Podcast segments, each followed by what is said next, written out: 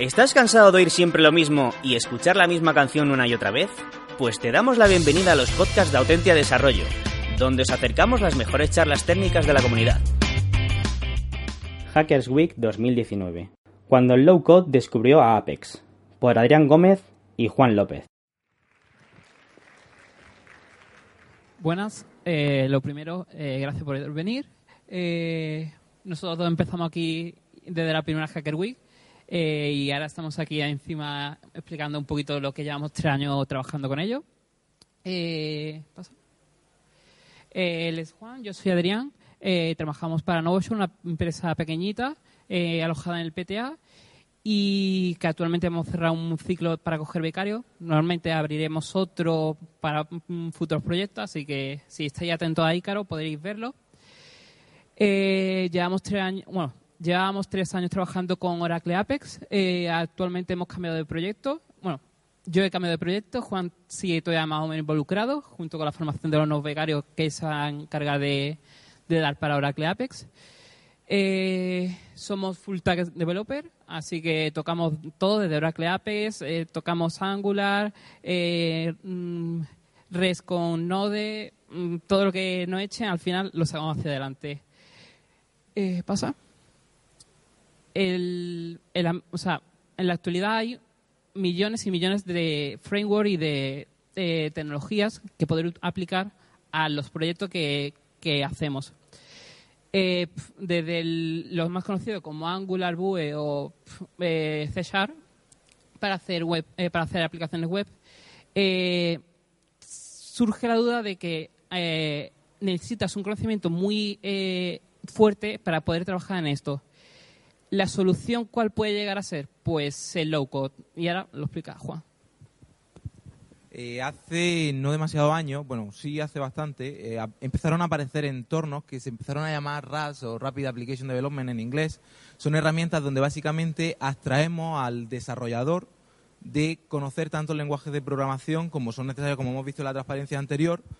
Y realmente lo que hace es que busca herramientas para abstraer al programador, como digo, de, de conocer tantísimas herramientas, pero también para acelerar los procesos de desarrollo. Normalmente desarrollar una aplicación en full stack eh, desde cero suele tomar bastante tiempo hasta que esa aplicación o ese, ese recurso llega, llega a producción.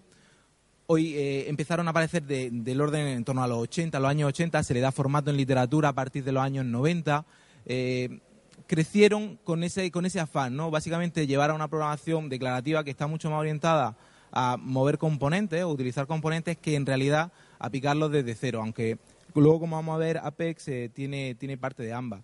Eso empezó a conocerse hace unos pocos años como low code y muchas marcas grandes, es decir, nombres con siglas muy bien posicionadas, empezaron a hacer uso de, ese tipo de herramientas, de ese low code, de esa falsa publicidad en realidad para decir que el programador no necesita eh, saber programar para sacar aplicaciones a producción eh, para apoyarse en ello. Ejemplos, pues los que vamos a ver ahora están relacionados con tecnologías de Oracle, pero hay otros muchos nombres. Por ejemplo, seguro que todo el mundo ha escuchado hablar alguna vez de Salesforce, o si no ha escuchado hablar de Salesforce, ha escuchado hablar de IKEA. Pues IKEA, el CRM que utiliza para su gestión de clientes, está basado en Salesforce. Ellos lo que hacen es que utilizan ese recurso para directamente componer su aplicación para gestión de clientes en una plataforma que no implica tener una batería de desarrolladores enorme, sino que puede reducirla notablemente. Eh, tiene ciertas ventajas. Normalmente todas esas plataformas están pensadas para tener integración continua desde el principio, es decir, es muy fácil, tiene ciclos de desarrollo y de integración que son muy rápidos. Eh, se generan componentes que son muy fáciles de reutilizar, porque en realidad yo no tengo que volver a picar el mismo HTML, el mismo CSS, no tengo que darle el mismo estilo a mi aplicación web cuando voy a utilizar un componente en distintas aplicaciones, o si voy a utilizar gráficos, etcétera. Eh, suelen ser multiplataformas, son, son herramientas que están pensadas con esa idea de mobile first eh, en, en mente desde el principio, entonces resulta muy sencillo hacer aplicaciones que pueden utilizarse en cualquier tipo de dispositivo, están muy optimizadas. Quien, eh, por ejemplo, en el caso de la que vamos a hablar hoy, que es esta de Oracle, sabemos que su base de datos está perfectamente orientada, perfectamente optimizada para, para el uso de datos. Pues el performance es parte casi casi intrínseca de la aplicación. La infraestructura se reduce muchísimo ese coste de, de gestión y mantenimiento de infraestructura. Normalmente suelen ser servicios que están basados en cloud. Eh, en el caso de una web app eh, es bastante obvio el por qué o la ventaja de tenerlo eh, en, una, en una cloud, en la nube, en lugar de tener que hacernos cargo de toda nuestra infraestructura. Y ese despliegue, al ser un servicio cloud, normalmente es bastante sencillo y bastante intuitivo. ¿Qué se puede crear con una aplicación low code? O sea, podemos pensar que a lo mejor todas las aplicaciones que nosotros tenemos disponibles, si pensamos por ejemplo en Twitter o, ese tipo de aplicaciones que pueden estar en nuestros dispositivos móviles, pues eso se puede implementar con una aplicación low code. No, o sea, no y sí, sí se pueden recrear ejemplos bastante parecidos en cuanto a funcionalidad que lleguen a, a, suplir ese hueco, ¿no? Eh, normalmente se suelen utilizar en aplicaciones de innovación. Me llega la lógica de negocio, me llega un profesor y me dice que necesito tener una aplicación web corriendo en una semana ahí es donde se pueden generar esa clase de prototipos en aplicaciones que son relativamente rápidas, relativamente nuevas. Eh, aplicaciones que eh, captan o que secuestran clientes. Es muy fácil para una marca tener una aplicacióncita muy rápida, eh, que no tenga demasiada lógica detrás, que directamente puedan poner en producción y fidelizar a los clientes, pues yo qué sé, pensando en un quiz durante una final de videojuegos o cosas similares se pueden generar aplicaciones web muy rápidas con este tipo de entorno de desarrollo. Eh, deficiencia operativa. Es muy fácil que estas aplicaciones se integren con otros sistemas que tienen muchísimas, muchísimas grandes corporaciones. Estas, estas soluciones muchas veces están pensadas más para el mundo empresarial que para el mundo, eh, o sea, para otro tipo de aplicaciones como pueden ser redes sociales, etcétera. Pero eh, es un hueco de mercado muy importante y que mueve muchísimo dinero. Entonces, esa, esa, que, el generar una aplicación nueva en base a una nueva necesidad de negocio e incrustarla con sistemas que ya están funcionando y que son operativos, eso para, para las empresas suele ser bastante crítico. O incluso migración de aplicaciones legacy. Si nosotros pensamos, por ejemplo, en el mundo, nosotros empezamos nuestra beca eh, con esta empresa, con Nuevo hace tres años, trabajando para un CRM de una asesoría.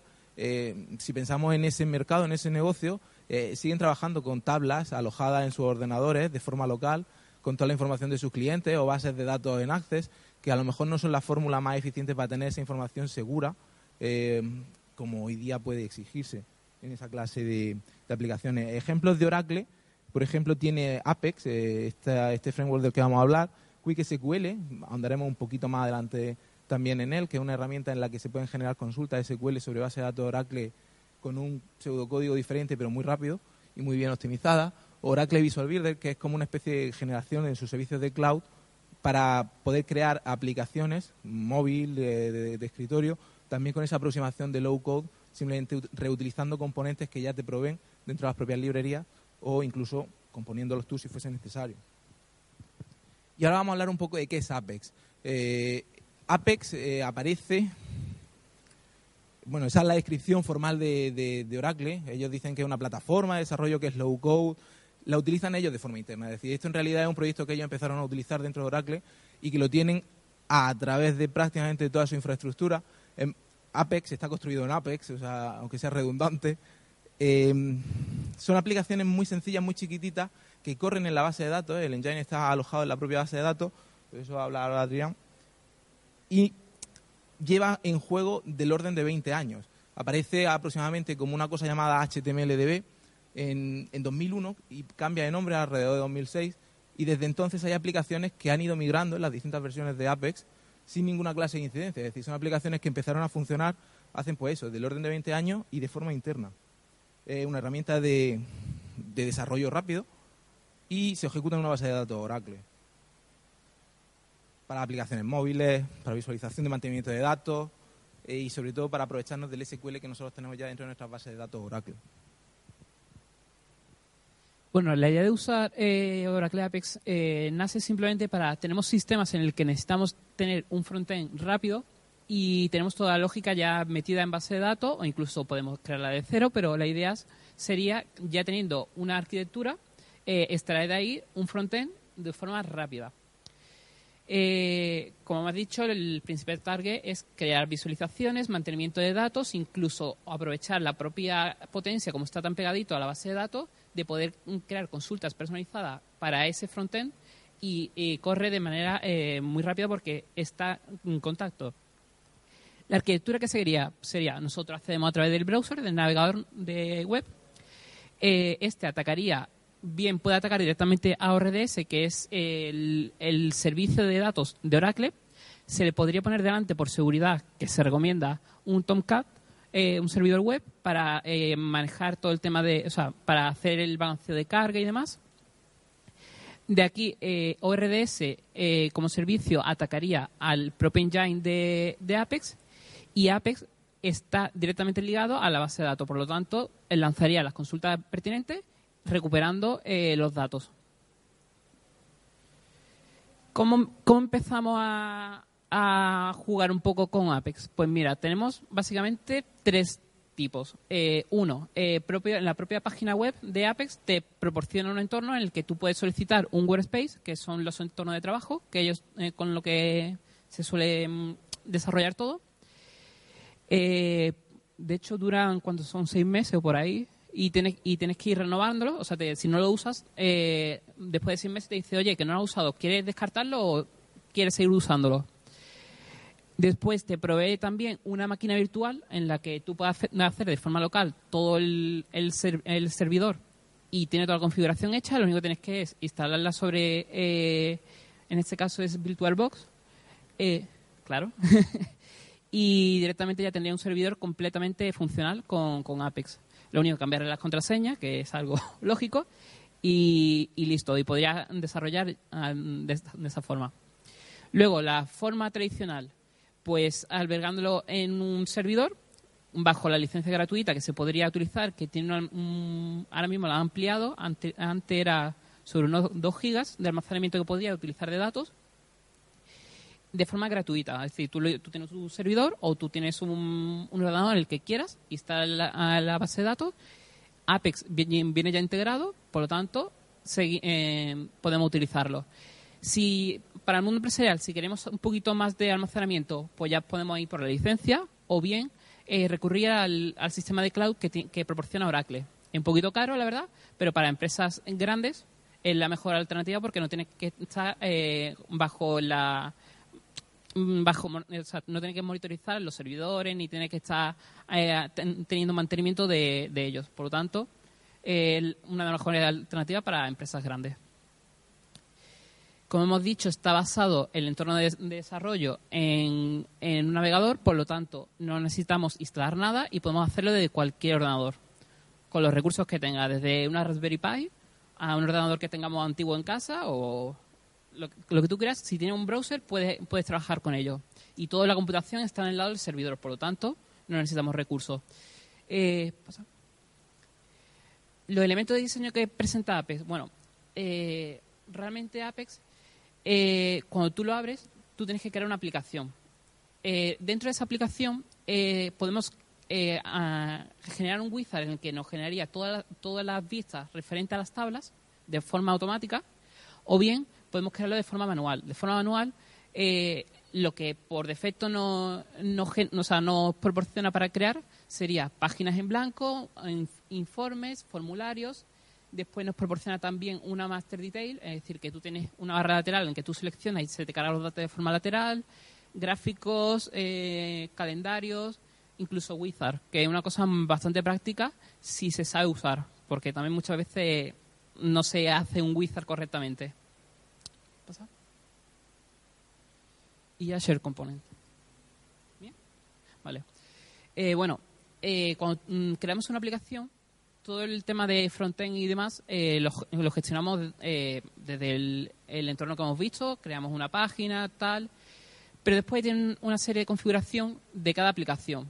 Eh, todo, todo está centralizado en Share Component, en el cual eh, nos proporciona pues eh, sistemas de, por ejemplo, seguridad, lógica de la aplicación, es decir, las variables locales o globales que queremos dentro de cada aplicación, eh, recursos, por ejemplo, si queremos meter fotos, eh, mm, CSS también se pueden ver ahí, eh, navegación, cómo quiere que se navegue, eh, qué, mm, qué medida de seguridad cuando tú navegas, es decir, si quiere que, se, que esté siempre firmado para que no se pueda alterar la URL en, la, en el caso de navegación, o incluso definir las fuentes de datos, que ahora vamos a explicar más adelante, y traducciones, accesibilidad y eso. Vale, perfecto.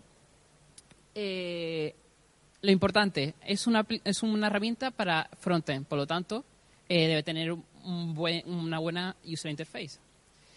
En este caso, eh, por defecto, Apex tira de Universal Theme, que proporciona un layout, tira básicamente sobre Bootstrap, por lo tanto te da todo el, todo el sistema de responsive de forma nativa, que es lo bueno, que tú no tienes que preocuparte de crear, de poner restricciones, no, porque directamente el tema te lo proporciona. Además, tú no tienes que picar los componentes, por ejemplo, si tú quieres un, un text field, lo único que tienes que, como veremos después, coger, arrastrar una cajita, ponerla y ya se define. No tenemos que picar absolutamente nada, solamente tenemos que desplazar cajitas y configurarlas. Eh, ya hemos dicho, tiene un layout responsive, está optimizado para dispositivos móviles, que en, las últimas versiones, a partir de la 18, la han mejorado muchísimo, porque cuando nosotros empezamos a trabajar, la verdad que era un poquito he cogido con pinza lo de responsive. Eh, responsive era que se cambia nada más que los tamaños, pero no el comportamiento, así que y después eso, disposición en grid para poder trabajar. si alguno habéis trabajado con Bootstrap, pues lo típico de 12 columnas y demás, en el que podemos formatear los elementos de esa forma. Eso te lo, proporciona de forma nativa. ¿Qué podemos hacer? Primer paso, eh, tener la herramienta de TempRoll, que lo que hace es te abre un desplegable, como vemos aquí en el lado, en el cual se puede cambiar los colores, eh, por ejemplo, si queremos que las esquinas sean redondeadas, eh, configuración básica simplemente mm, nuestra empresa, el logo es de color eh, amarillo, pues lo ponemos de amarillo toda la aplicación. ¿Qué hacemos? Guardamos ese tema y después al usuario le podemos decir que puede elegir el tema que quiera o, forzar uno por defecto. También, ¿qué podemos hacer? Como es sobre un navegador y está hecho en HTML y CSS, podemos ampliar esas características y poder redefinir los componentes o incluso crear templates, plantillas de componentes nosotros mismos. Es un poco peligroso, es muy potente, pero a la vez peligroso, porque cuando haces una actualización, si son eh, componentes personalizados, eh, muchas veces dan problemas de compatibilidad. Así que habría que tocarlo luego.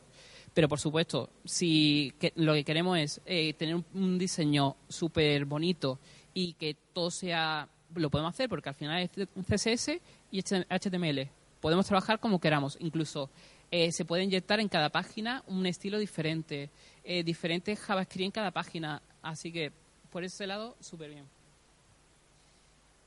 Hemos dicho, el Universal Theme es el por defecto, pero han salido de forma paralela otros como por ejemplo Material Apex o por ejemplo Bootstrap, que después desapareció, pero todavía sigue por ahí coleando.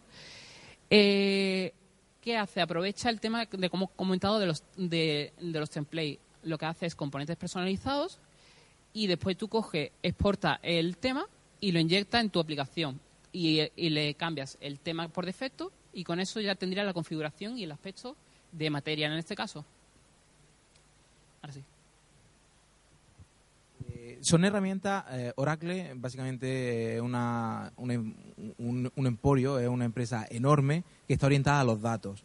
Entonces, el core, el argumento principal eh, suyo, y además si hablas con alguien de ventas, de preventas dentro de Oracle, eh, ellos están centrados en su base de datos. Los datos son críticos, absolutamente críticos para ellos, y en una titulación como, como la nuestra, como la vuestra, la información, el extraer eh, datos, de, ese, extraer información de esos datos, de los que nosotros tenemos, es un, un valor muy importante. Entonces, ellos pensaron esta, esta aplicación o esta, esta utilidad de cara a extraer esa información de todos esos datos que tienen almacenados dentro de su sistema de base de datos muy eficiente, eh, que podemos pensar que está más muerto o menos muerto, pero lleva muchísimo tiempo dando vueltas, aun con todo lo caro que es.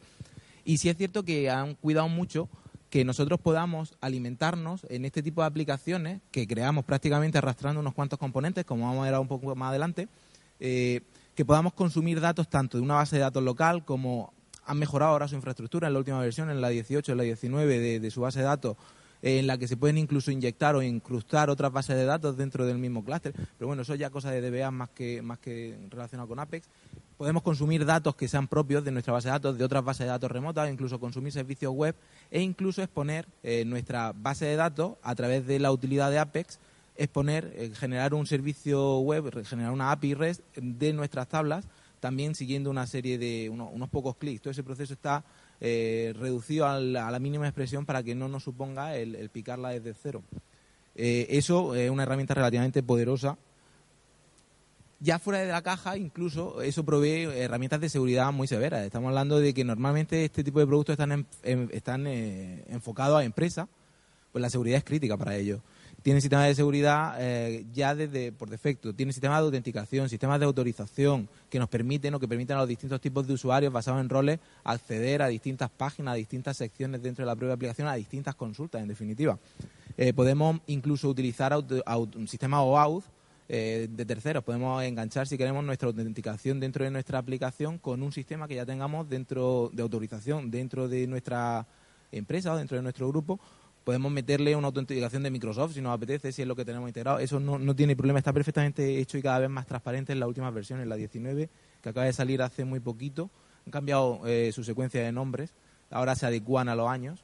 Entonces ha salido una 19.1 que ha salido en la primera mitad de, de 2019 acaba de salir hace nada, pues eh, eso lo llaman ahora social login o algo por el estilo dentro de Apex y te permite con unos pocos clics simplemente conseguir un token, una key de tu sistema de autenticación, sea de Google, sea de Facebook, sea de, Microsoft con tus cuentas de Office 365, la puedes poner e incrustarlo como sistema de autenticación dentro de tus aplicaciones completamente transparente para el usuario, prácticamente sin necesidad de codificarlo, si no nosotros tenemos que empezar a implementar todo eso picando nuestro código, no es necesario.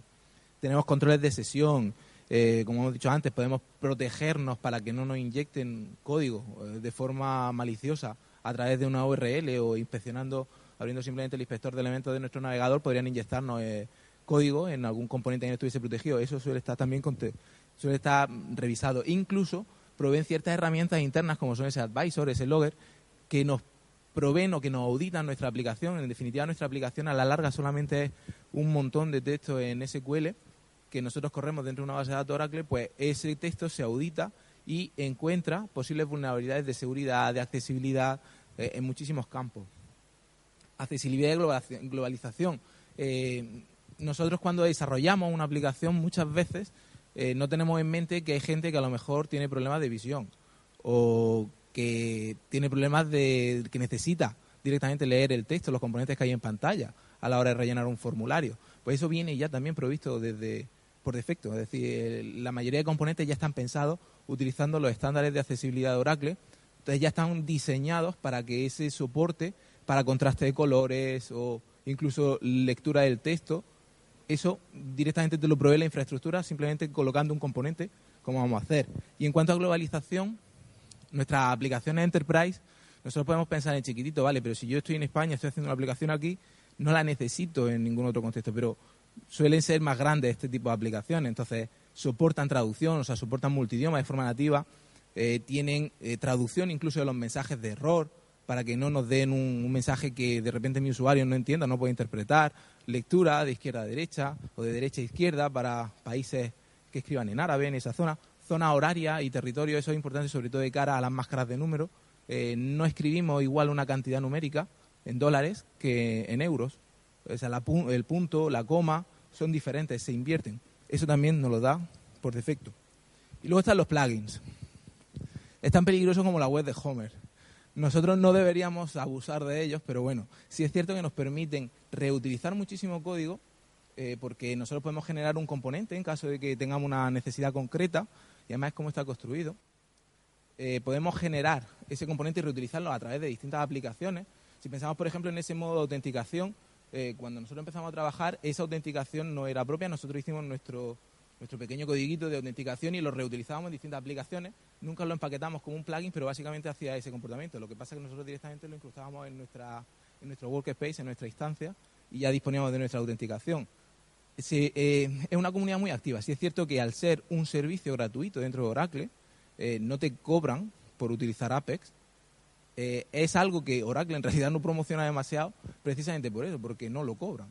Pero sí es cierto que lo utilizan de forma eh, muy exhaustiva dentro de sus sistemas internos. Ellos, por ejemplo, tienen un CRM de gestión interna que se llama Area People.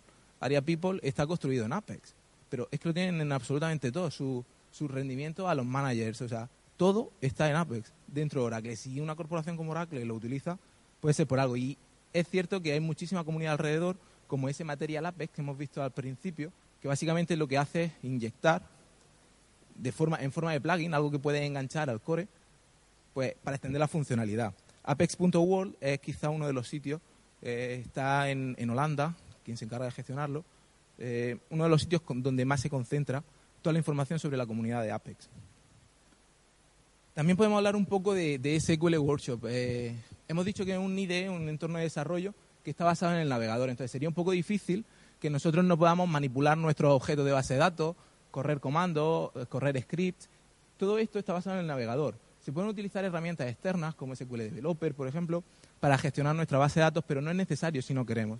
Entonces podemos utilizar, eh, esta es una segunda pestaña, ahora vamos a enseñar dónde está, donde tenemos desde eh, la estructura de nuestra base de datos con el Object Browser, una consola de comandos, podemos correr script y almacenarlo, una serie de utilidades para gestionar datos, tanto eh, en la inserción como en la extracción de esos datos que nosotros ya tenemos dentro de nuestra base de datos y otra serie de cosas. Incluso, como he dicho antes, podemos exponerlo eh, a generar en nuestra base de datos de Oracle un servicio REST, una REST API, sobre las tablas que nosotros tenemos, sobre las que nosotros queramos exponer, de una forma bastante sencilla. Con ese workshop tenemos que seguir una serie de pasos y está expuesta. Y luego tienen esta otra herramienta de la que también hemos hablado que se llama Quick SQL, en el que si os fijáis en la ventana, en aquel lado, tenemos un texto, un pseudocódigo un poco extraño eh, que me genera, en realidad, este script de base de datos. Esto, si está el profesor de base de datos por aquí, mejor que no lo vea pero te genera esos scripts donde tú tienes toda esa estructura de base de datos, eh, además con bastante potencia. Es decir, puedes incluso generar vistas, puedes generar columnas de auditoría. Ese código lo va a generar de forma absolutamente automática y lo vamos a hacer ahora en un ejemplo. Esas buenas prácticas. Bueno, lo primero, lo que hemos visto sería lo que nosotros solemos utilizar la carrera en, en base de datos, que es el developer, que realmente viene ya integrado. ¿Para qué, como ha dicho, para qué utilizar una aplicación externa cuando en el propio entorno del navegador podemos inyectarlo y poder utilizarlo. Por lo tanto, es una cosa muy potente y muy útil porque al final no te tienes que salir de, de una página. Todo lo tenemos en esa, en, esa página web, en esa browser y podemos trabajar con ello. No tenemos que estar instalando el developer, ahora metiendo la configuración de cada base de datos con cada usuario. No, de forma transparente tú entras en el workspace y ya puedes gestionarlo todo desde ahí. Y ahora vamos a hablar un poquito de buenas prácticas antes de meternos en, en, la demo. La verdad que un poco de eh, pensar un poquito en las buenas prácticas. Por ejemplo, la primera, eh, como mm, siempre, el acceso a base de datos se debería hacer a través de vistas y no atacando directamente a las tablas. ¿Por qué? Porque de esa manera podemos eh, medir, o sea, podemos poner restricciones de qué, de qué columna quiere que se vea o no es algo lógico, pero al final mucha gente ataca directamente a las tablas. El eh, segundo punto es, eh, si nosotros tenemos procesos, imagínate, eh, queremos crear un usuario y a la vez que creamos el usuario queremos abrir una operación. Vale, en una sola acción que sería crear un usuario, realmente estás haciendo dos operaciones, la creación junto con el anexo que sería la creación de la creación externa de otra cosa. Por lo tanto, son eh, procesos no atómicos. La recomendación es eh, crear un paquete o una función en la cual, eh, de forma atómica, tú la llamas una vez y hace las dos cosas. ¿Para qué? Si tú quieres utilizar esta funcionalidad en otra aplicación, tú no tienes que volver a crear esos dos procesos. Lo tienes empaquetado en uno solo y llamas a ese. Por lo tanto, siempre los procesos mm, que ataquen el frontend, intentar hacerlo que sea único, no hacer varios pasos. Eh, también hay que tener un poquito de cuidado. ¿Vamos bien tiempo? Hay que tener un poquito de cuidado en el tema de si dos usuarios quieren actualizar un mismo registro.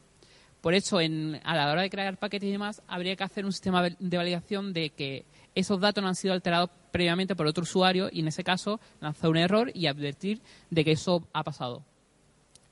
Luego, si os acordáis, en Share Component hemos dicho que hay un montón de cosas ahí, pues podemos definir eh, unas listas de valores, es decir, simplemente una clave, que en este caso sería el ID, junto con un valor, que podría ser el nombre, eh, la descripción, lo que queramos definir, y a la hora de hacer una consulta no tener que eh, anidar dentro de ella todos los posibles valores. Por ejemplo, queremos eh, crear una tabla de empleados y que muestre en el mismo informe el empleado junto con el nombre del rol que posee.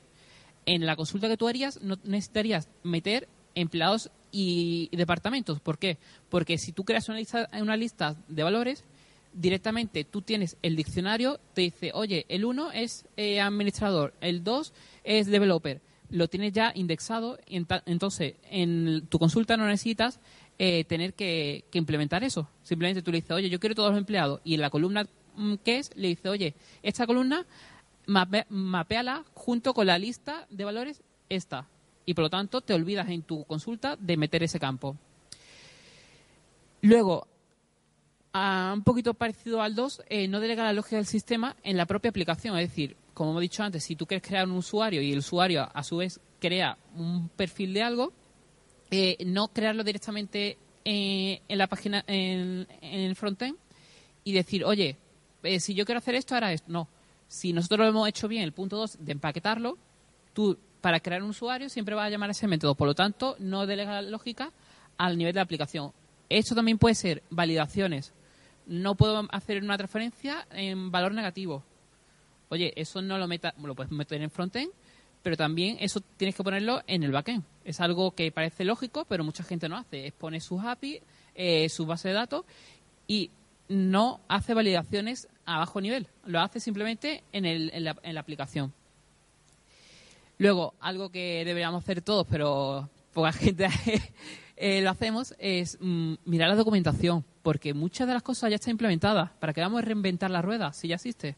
Simplemente buscar un poco, porque seguramente el mismo problema que tienes tú ya lo han tenido y lo han resuelto y esté documentado y simplemente tendrás que meter una clase distinta que te hace eso. Luego, una cosa un poquito de, interfaz de usuario es, sobre todo en la, web app, que debido a la conexión puede ser inestable, sería dar un feedback al usuario cuando tú estás cargando. Es decir, que no parezca que la aplicación se ha muerto, sino por poner eh, un disco girando, cualquier eh, cosa o simplemente procesando para dar mm, la sensación de que estamos trabajando, que no es algo que se ha quedado colgado.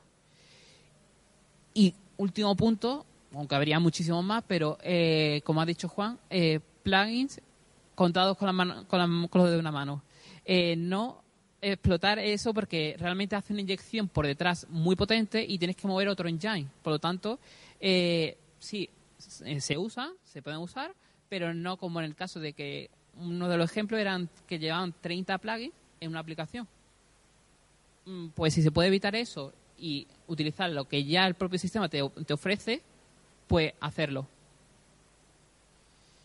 Y demo.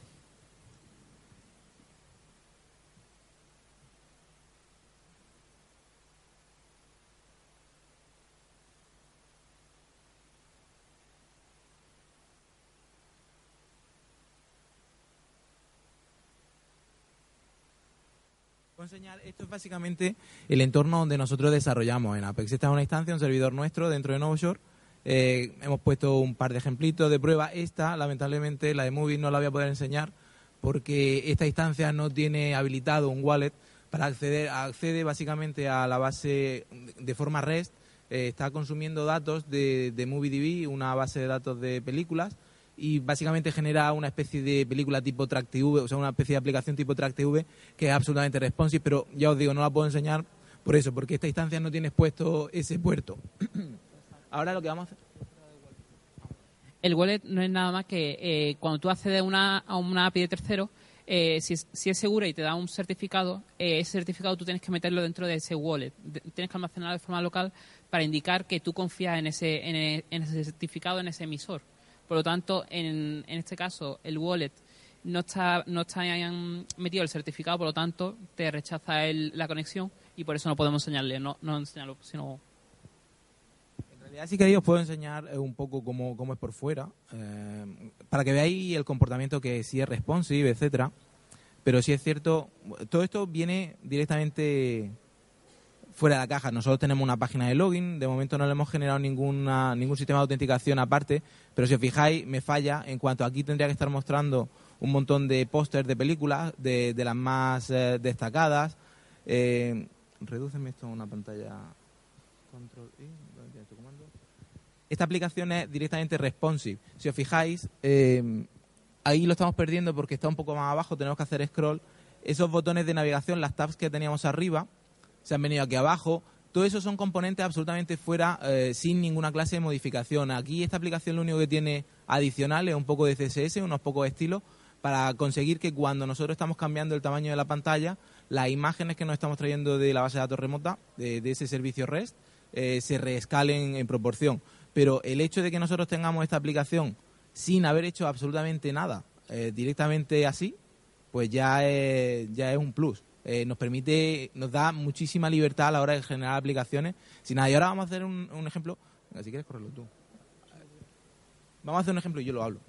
Vamos a hacer un ejemplo de cómo podemos crear una aplicación en realidad. Es decir, toda esta, toda esta parrafada, todo esto que hemos soltado, pues sí, pues está muy bien, o sea, me ha vendido la moto estupendamente, pero vamos a generar una aplicación con un modelo de base de datos, inse- insertando incluso eh, datos moqueados, y va a tomar menos de 5 minutos. Van a ser varios clics seguidos. Vamos a utilizar esa herramienta que hemos dicho antes, que es QuickSQL, para generar el modelo de base de datos. Eh, tiene una sintaxis un poquito especial. Vamos simplemente vamos a cargar un ejemplo de los que ya vienen provistos, pero si os fijáis, pues tiene esa estructura de departamento. Dentro de los departamentos, con esa sintaxis de barra insert for, lo que vamos a hacer va a ser in- insertar de forma moqueada cuatro registros dentro de esa tabla eh, con datos. Va a tener un nombre, ese not null, ese, esa doble barra n eh, quiere decir que ese campo no puede ser nulable. Eh, vamos a insertar una localización, un país, y eso va a estar enlazado, eh, por eso está tabulado de esa forma, con otra tabla que va a ser la de empleados, la de employees, donde voy a insertar 14 registros, pues teniendo pues esa serie de condiciones. Van a tener un campo de fecha, van a tener algunos campos numéricos, el email, por, por ejemplo, vamos a forzar, vamos a hacer una constraint para que siempre se inserte en letras minúsculas y nos resulten mucho más fáciles las búsquedas. Y luego, aparte de eso, con esa otra sintaxis un poquito especial que tiene, vamos a generar una vista entre eh, el departamento y employees. Eh, esas dos van a estar combinadas. Eso me está generando de forma automática todo este texto, todo este código en SQL, que básicamente es un script donde estamos viendo que genera indexer, que genera la vista, que inserta datos dentro de nuestra de nuestro modelo, de nuestro de nuestra base de datos. Eh, ahí en realidad pues simplemente podemos modelar de una forma súper ágil, ahí está muy bien documentado. Si le echáis un vistazo, incluso simplemente necesitáis una cuenta dentro de oracle.com eh, o .es, la que sea, eh, podéis empezar a trabajar con eso y generar vuestros modelos de una forma relativamente eficiente. Ahora simplemente vamos a salvar el script. Ah, bueno, también podemos, exacto, tiene ciertas ciertas partes de configuración. Podemos poner prefijos. Nosotros podemos tener nuestra nuestra base de datos bastante modificada. Podemos poner, ya digo, prefijos. Hay eh, constraint de delete on cascade. Eh, tiene un montón de cosas. Puede generar incluso columnas de auditoría que nosotros no hemos definido. Pues si las seleccionamos a row number, pues todo eso lo podemos insertar al script simplemente seleccionando una serie de clics que nosotros podemos configurar perfectamente. Podemos habilitar la API directamente desde aquí, incluso si fuese necesario. Con quién queremos que sea compatible. O sea, tiene un montón de, de opciones de configuración, pero básicamente lo que ahora mismo estamos haciendo es generando nuestro modelo de base de datos. Estamos generando un script que lo podemos generar perfectamente con nuestro conocimiento sin necesidad de utilizar este tipo de herramienta. Pues simplemente vamos a guardar nuestro script Eh, realmente, si veis, hemos escrito 12 líneas. Y de 12 líneas eh, se ha traducido directamente a seten- 70. Es es decir, que y sobre todo eh, la sintaxis que tiene eh, para crear tablas y demás, yo muchas veces se me olvida y tengo que, recordar cómo es cada uno. De esa manera, simplemente tú dices, oye, ¿yo qué quiero? Una tabla, departamentos. Vale. Eh, ¿Qué campos tiene? Nombre, ubicación, país y ahora está, está enlazado con la de empleados. Es decir, que en empleados se metiría en una columna enlazando con departamentos. Y de la misma forma, ¿qué campos quiero? Nombre, email, el coste es el- lo que cobra, puede ser, eh, la fecha y después el, rol. Pero si es simplemente 12 líneas, se traduce en 70. Y no tienes que saber sintaxis, solamente tienes que saber cómo quieres que se llame, cómo quieres que se llamen las columnas y las restricciones. Por ejemplo, en la segunda línea te dice, oye, que el nombre no puede ser nulable, es decir, que no puede ser nulo. Eh, en, empleados, pues el nombre no puede ser mayor que 50 caracteres. Y todo eso lo, lo traduce directamente. No tenemos que saber sintaxis, no tenemos que saber cómo funciona Oracle, no. Tenemos que saber cómo se llama mi tabla y cómo se llaman las columnas. Y listo. Básicamente nos permite eso, hacer que la lógica de negocio, es decir, no necesariamente alguien que tenga conocimiento de SQL, porque sería muy difícil encontrar a alguien que sea realmente full stack eh, con poca experiencia. eh, pero tú encuentras, necesitas a alguien que ahora mismo necesita saber SQL, PSQL para generar todos esos paquetes. Necesitamos que sepa HTML, CSS, JavaScript, eh, con la constelación enorme de tecnologías que hay alrededor de todos esos lenguajes, eh, por todas las librerías que han aparecido, porque en el fondo si yo necesito escribir mi aplicación en Angular, pues no puedo, puedo saber más o menos cómo funciona Vue, pero no, te- no tiene nada que ver con React. O sea, entonces me llega el cliente y me dice, no, es que me escribiste mi, el, el- cliente, la aplicación web me la ha escrito en Angular, pero es que estoy escuchando que React es mucho mejor, eh, vamos a convertirla a React. Eso serán dos semanas, ¿no? Es lo mismo. Pues no. Entonces, eh, con este tipo de herramientas es bastante más transparente el negocio, que realmente el cliente puede tener una aplicación funcional muy rápido. Vamos a ponerle un nombre al script, lo almacenamos para poder ejecutarlo. Vamos a revisarlo. Este es el script que me ha generado. Todo esto se está haciendo ahora mismo a través de un navegador con una conexión eh, que no consume demasiado ancho de banda. Con mi móvil, de hecho. Aquí me dice, oye, que va a correr un script. Pues lo ejecutamos. Aquí tenemos un pequeño sumario. La plataforma también nos facilita eso. Básicamente hemos procesado 26 sentencias, de las cuales todas han sido exitosas, menos mal. Podría haber algún error, no pasaría nada. Y ahora fijaros que aquí tengo incluso un botón que me dice que puedo crear una aplicación desde ese script. Pues yo voy a seguir esa, esa secuencia, ¿por qué no? Obviamente, eh, esta es la aproximación sencilla, no, no sería la única. Vamos a ponerle Hackers Week. Podemos afectar cómo queremos nuestra navegación, podemos elegir ciertos parámetros de customización. Vamos a ponerla en azul si nos aparece con ese icono. Esa sería nuestra navegación. Podemos utilizar un tema personalizado, como hemos dicho, eso se puede utilizar. Podemos simplemente añadirlo. Vamos a utilizar esos cambios. La navegación, en este caso, estamos eligiendo una navegación con un burger menu. En el lateral podríamos basarla en tabs, en pestañas, arriba en el menú de navegación.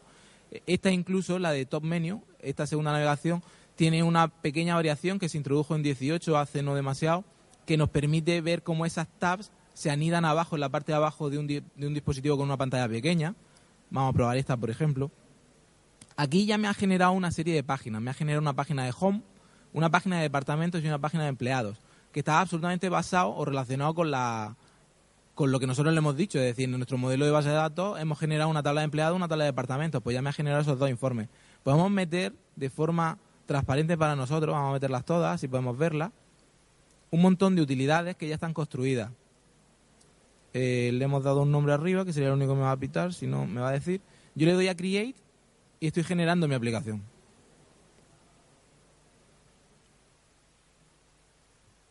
Y todo solamente eh, teniendo una idea, teniendo un modelo. Es decir, nosotros sabemos qué tablas queremos, con qué información, eh, ejecutamos, eh, creamos el modelo y, el- directamente del modelo extrae la información para crear la aplicación. Y ya tenemos toda una, una, una- o sea, en el modelo, ¿vale? Que es un modelo un poco absurdo, lo que teníamos es simplemente una tabla, dos tablas relacionadas, que era esa de empleado y departamento. Pero ahora mismo ya tenemos un informe donde nosotros tenemos funcionalidades nativas de búsqueda, podríamos tener incluso un montón de operaciones de computación si esa tabla tuviese información. Eh, vale que este icono es muy feo, esto incluso el, el Product Manager, el PM de Oracle, dice que es la primera cosa que cambia cada vez que crea una aplicación y ya le ha dicho al departamento de imagen que la cambien como sea pero bueno, de momento no lo han hecho. E- Esta aplicación eh, la hemos creado en nada. Habéis visto que hemos dado pie a crear el modelo. Hemos generado una tabla que ahora mismo ya tiene datos moqueados. Hay una serie de relaciones, si os fijáis, pues aquí tenemos valores, hay emails, todo absolutamente moqueado, podemos borrar, podemos hacer lo que nos dé la gana, tenemos incluso warnings. Ese es el feedback al usuario del que estábamos hablando. Muchísimos componentes lo proveen ya de forma nativa cuando manipulamos informes. Eh, podemos filtrar, nosotros podemos filtrar ahora, por ejemplo, el departamento de deliveries. O sea, todo eso está construido simplemente en cuatro clics. No hemos tardado absolutamente nada en hacer este tipo de aplicación. Vale que esta aplicación, así tal como se ve, es muy enterprise. Es una aplicación enfocada completamente al mundo empresarial porque no dejan de ser tablas, eh, bases de datos pura y dura.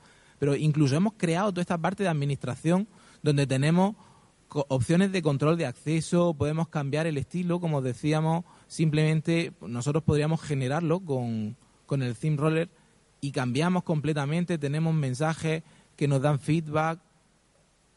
Si queremos incluso customizarlo más, ese es el theme roller del que hablábamos antes, pues venga, pues vamos a cambiar uno con una secuencia preestablecida, pero yo no quiero esto, yo quiero que este header se vea amarillo y lo veo, o este verde extraño, eh, lo veo en tiempo real prácticamente. Está feísima, por Dios. Bueno, el caso es que incluso feedback, eh, todo esto ha sido construido en nada, en una, serie de clics. Esta, esta es la ventaja, esta es la potencia de estos entornos de desarrollo rápido. Nosotros hemos tenido una idea, hemos generado nuestro modelo, ni siquiera necesitando conocer el lenguaje propio de una base de datos Oracle, y tenemos una aplicación que está corriendo sobre una base de datos Oracle, que puede ser incluso una instancia gratuita si utilizamos sus servicios de, de apex.oracle.com, eh, con ciertas limitaciones, por supuesto, no tenemos control total, pero no nos ha supuesto, ¿qué? Cinco minutos, o sea, mucho menos que toda la chapa que hemos soltado. Y la aplicación está básicamente construida y funcionando. O sea, esta aplicación, por supuesto, la podemos extender. Si queréis ver un poquito más cómo, cómo está redactado, lo que decimos de componentes, aquí tenemos, por ejemplo, la página de Employees, que es un informe.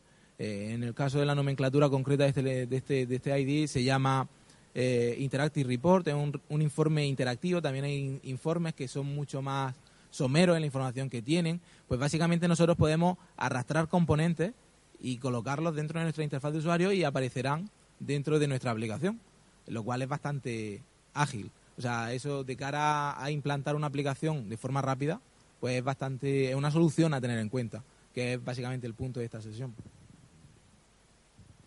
Pues Apex, lo que hemos visto es, es una herramienta muy potente. Es cierto que no es eh, la solución para todo, pero para prototipado, incluso para eh, crear pequeños proyectos y después ir mejorándolo a través de eh, mejora de user interface o incluso de lógica, queremos extender la lógica, se puede hacer.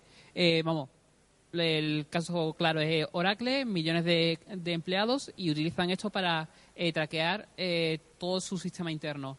Nosotros en nuestra empresa igual, eh, todo lo que utilizamos es a través de Oracle y, y la verdad que estamos teniendo muy, muy buenos resultados. Pero ya digo, no es la solución definitiva, sino es una solución más. Y ya si quería hacer una pregunta o algo.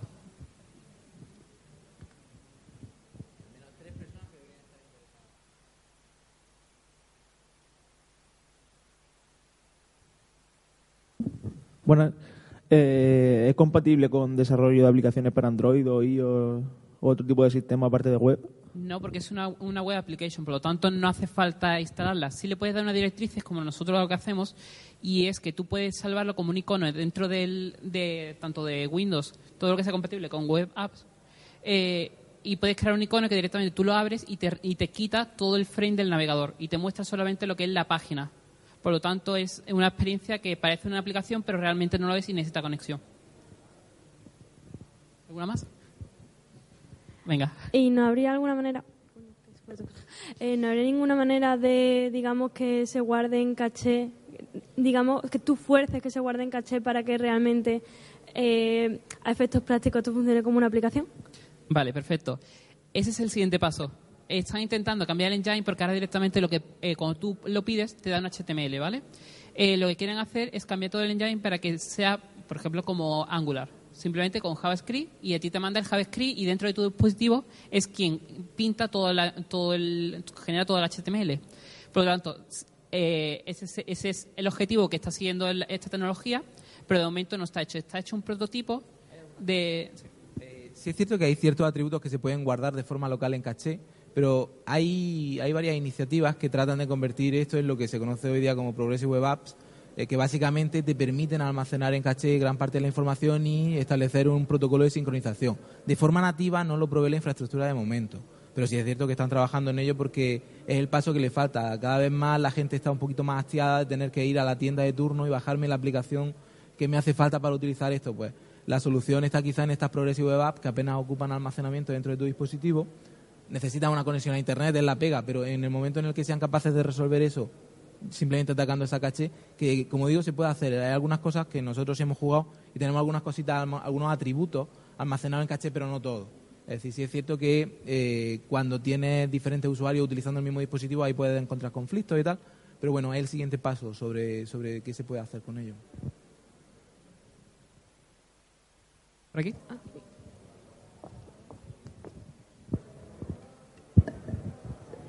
Eh, para aportar modelos ya empezados en SQL Developer, ¿tiene alguna facilidad o algo? ¿Perdón? Para exportar eh, proyectos que ya tengan empezados tú en SQL Developer, Sí.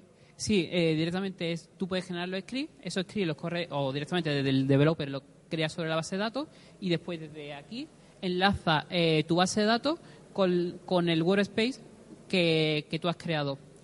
Una vez que tienes eso, hace el mismo procedimiento. Oye, quiero generar. Eh, bueno, no hace falta. Crea una aplicación nueva.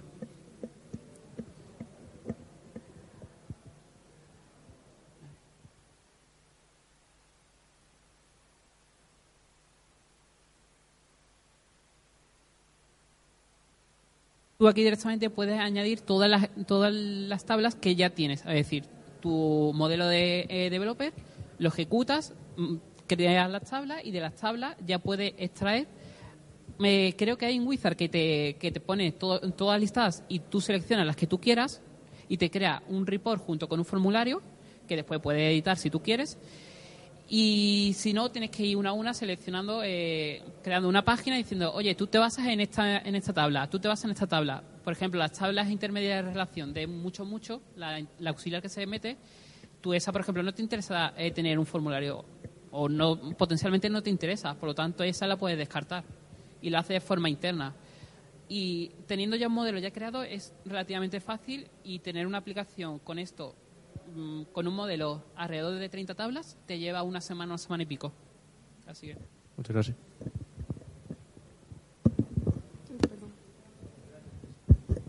Hola, ¿cómo se gestionaría el tema de las copias de seguridad de la aplicación? Eso ya sería cuestión de base de datos. Eh, igual que una base de datos normal, eh, lo va creando. Nosotros estamos trabajando el frontend. Eh, backend, el DBA es quien lo sabe. Vale, Perdona que no. gracias. Pero sí es cierto que se puede automatizar ese- esa infraestructura como código, porque básicamente si nosotros nos fijamos, esta aplicación que hemos generado, la Hackers Week o esa que hicimos de test ayer, básicamente eh, si nosotros la exportamos y investigamos el fichero, es un, es un texto en SQL. Es decir, nosotros tenemos una secuencia en SQL que incluso podemos establecer una cierta relación para traernos los objetos, la dependencia de objetos de base de datos que nosotros tengamos, nos la podemos empaquetar con nuestra aplicación. Incluso si tuviésemos el multidioma, se viene con nosotros, ya, ya si está incrustado dentro de nuestra aplicación, se viene con nosotros. Si nosotros somos capaces de aplicar nuestra tecnología de DevOps, eh, esa, esa, toda esa dinámica de interacción continua, copias de seguridad, etcétera, en nuestro proceso como código, básicamente lo que tenemos es un script. Es decir, tenemos un SQL, un puñadito de texto que nosotros podemos auditar eh, o hacer esas copias de seguridad de la forma en la que nosotros ya tengamos implementado, incluso con otros sistemas de, de integración continua. En relación a lo de exportar que ahora eh, nos ha mencionado, pero tú puedes sobre la aplicación, si tú tienes un modelo eh, legacy que ya lo tenías y crear una aplicación sobre ella, puedes enlazar qué, qué objetos, qué tablas, qué vistas, qué paquetes eh, tienen relación con él. Y cuando tú le das a exportar, te crea el propio script para generar la base de datos de nuevo. Entonces tú tienes un fichero en el cual tienes el modelo junto con la aplicación, multidioma y todo lo que tengas en, eh, metida en ella, lo tienes ahí. Y con un solo fichero vas a otra base de datos, lo ejecutas y si no hay ningún conflicto de nombre de tablas, podrías generar el, el mismo estado, lo único que sin datos. Así que por ese lado es muy potente también a la hora de exportación y, llevar- y llevarlo eh, una apuesta desde cero en otro sistema. ¿Ninguna pregunta más? ¿No? Pues un aplauso, por favor. Muchas gracias.